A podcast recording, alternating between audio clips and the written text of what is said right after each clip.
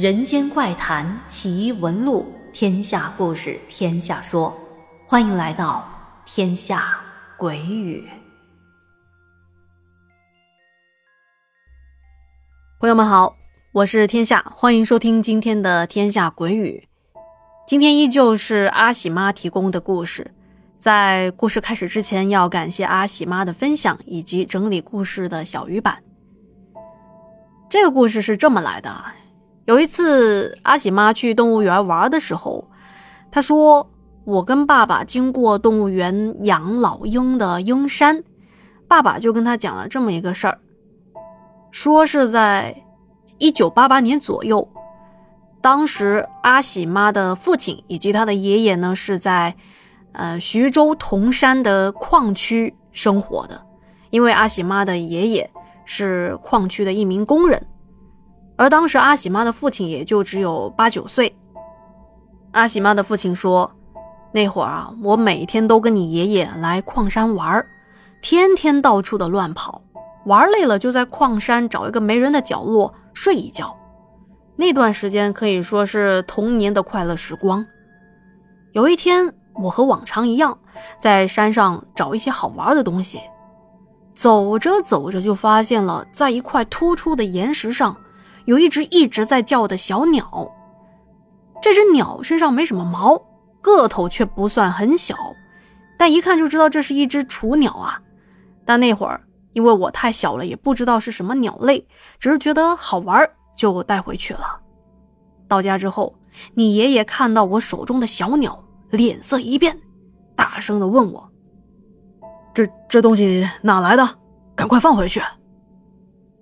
当时我还是头一次见你爷爷这么严肃呢。你爷爷见我抱着小鸟不撒手，又继续跟我说：“哎呀，你知不知道你捉的是什么鸟啊？这可是老鹰啊！你知不知道老鹰和其他的鸟是完全不同的？每一只鹰的幼崽会有成年的老鹰在它身边守候，而一只成年的老鹰，你知道有多可怕吗？”没有三五个壮汉，你觉得你能斗得过老鹰吗？到时候这小鸟的父母找上门，小心他们啄瞎你的眼睛。当时我只觉得你爷爷是在吓唬我，老鹰哪知道上哪找他的孩子？再说了，不就是一只小鸟吗？至于说的这么严重吗？所以我并没有听你爷爷的话，而是死死的抱住了怀里的小鹰。而你爷爷就我这么个独生子，从小那是对我宠爱的没边了。他看到我摆出一副与鹰共存亡的姿态，外加我的软磨硬泡，也就同意了。接着，我们就把小鹰养在了老家平房的后院里头，用一个大鸡笼装着。但是没有像别的人家，听说现在养老鹰要拴个脚链啥的，那时候也不懂啊。但这可是老鹰啊，是很有个性的鸟类，所以在养的过程中也是没少操心的，既担心它飞走，又担心它养不活。好在父亲的工友中有一个伯伯懂得是比较多的，在他的指导下，这只小鹰总算是肯吃我喂的小肉块了。而这一养就是两三年，小鹰长大了好多，好在养它的笼子够大，不算太憋屈。嗯，说是我养，实际上还是你爷爷在养。但是我每天放学都会去看看小英怎么样了。可是，有一天放学回家，我却发现养小英的笼子破了个洞，里面的小鹰不见了。哎呀，当时因为害怕小英飞走，我从来都没把它放出来过。按理说它没有学过飞，也不可能飞走啊。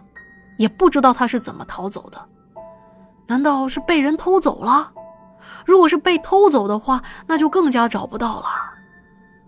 看着眼前的破笼子，我更愿意相信小英是逃走的。如果是逃走的话，那说明他还有一线生机。哎呀，当时可伤心了，哭得跟个泪人似的。那段时间一放学我就往山上跑。几乎跑遍了整个矿山，就想看看能不能找到小英。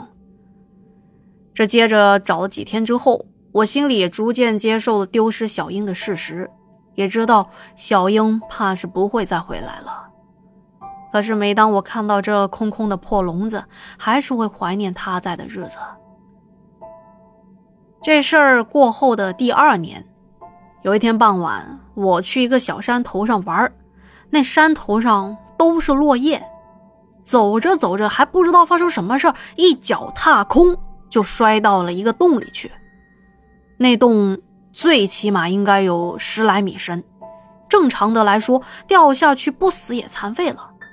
但当时我就感觉自己掉在了一堆柔软的跟棉花一样的树叶，还有一些别的东西上面。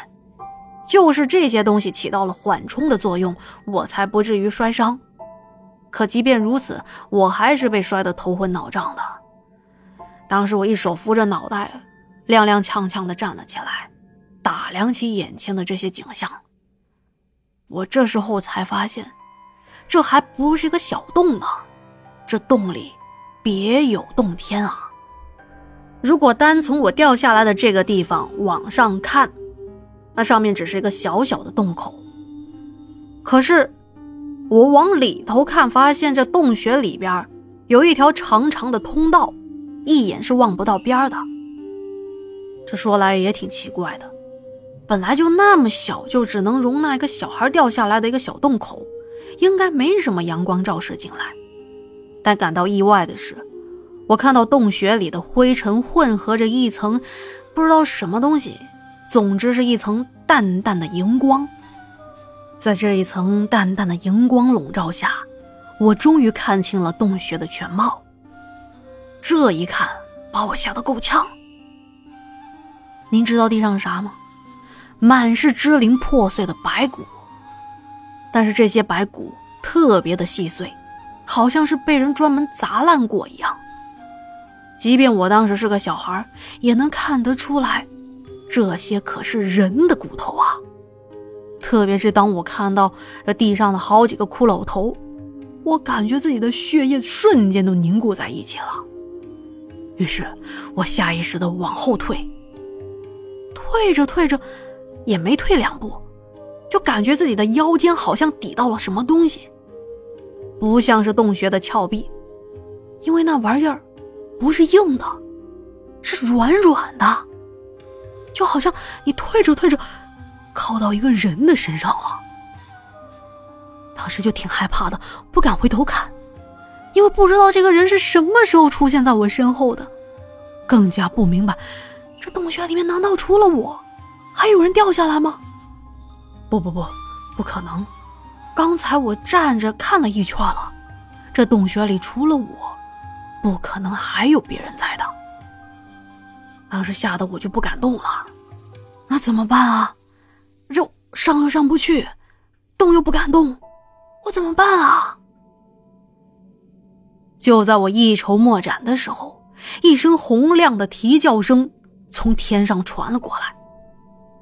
接着，我就感觉身后挨着那个软软的东西，突然就松开了。回头一看，后边果然没人。而当时，洞口的上方不断的传来鸟类的嘶鸣声。我抬头一看，哎，还真的有一只鸟在飞耶！哎，这鸟的叫声，包括它的轮廓，怎么这么熟悉？啊，这，这是我养的那只老鹰吧？啊，对，是我养的那一只。小鹰，小鹰是你吗？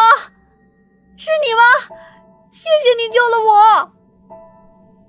而头顶上的这只老鹰不断的在上空盘旋，并且扑棱着翅膀，好像是在回应我。见到小鹰之后，我心里也没那么害怕了，就一直坐在洞穴里等着救援。大概在洞里待了几个小时，当时天都黑下来了，我还想着，实在不行就在这睡一宿吧。也就是在那个时候，我听到外面有人用尽了全身的力气。在呼喊我的名字，是我爸。我赶紧抬起头，向洞口喊道：“爸，我在这呢，爸，爸，我在这。”接着就听到一阵匆忙的脚步声，然后就在洞口看见父亲的脸了。当时你爷爷都快着急死了。后来他告诉我，当时他下了班，到处找都找不到我，只好上山找，但也只能是漫无目的的搜寻。找着找着，听到了老鹰的叫声，就往这边来了。来到这，发现有个洞口，接着又听到我的声音。他用手电筒一照，探头一看，发现我和几具尸骨待在一起，也把他吓了一跳。当时你爷爷一边口头上责备我，说：“啊，你这龟孙怎么跑到这来了？”一边把绳子的一头绑在一棵大树上，另外一头绑在他自己的身上。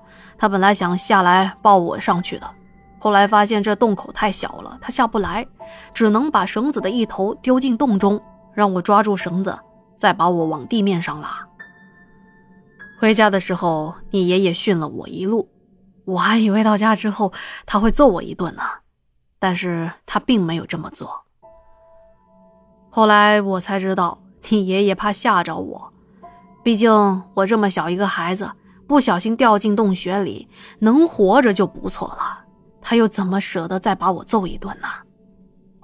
至于洞里的那些尸骨，据说在以前某个动荡的年代，村里有些人被迫害了，然后就失踪了。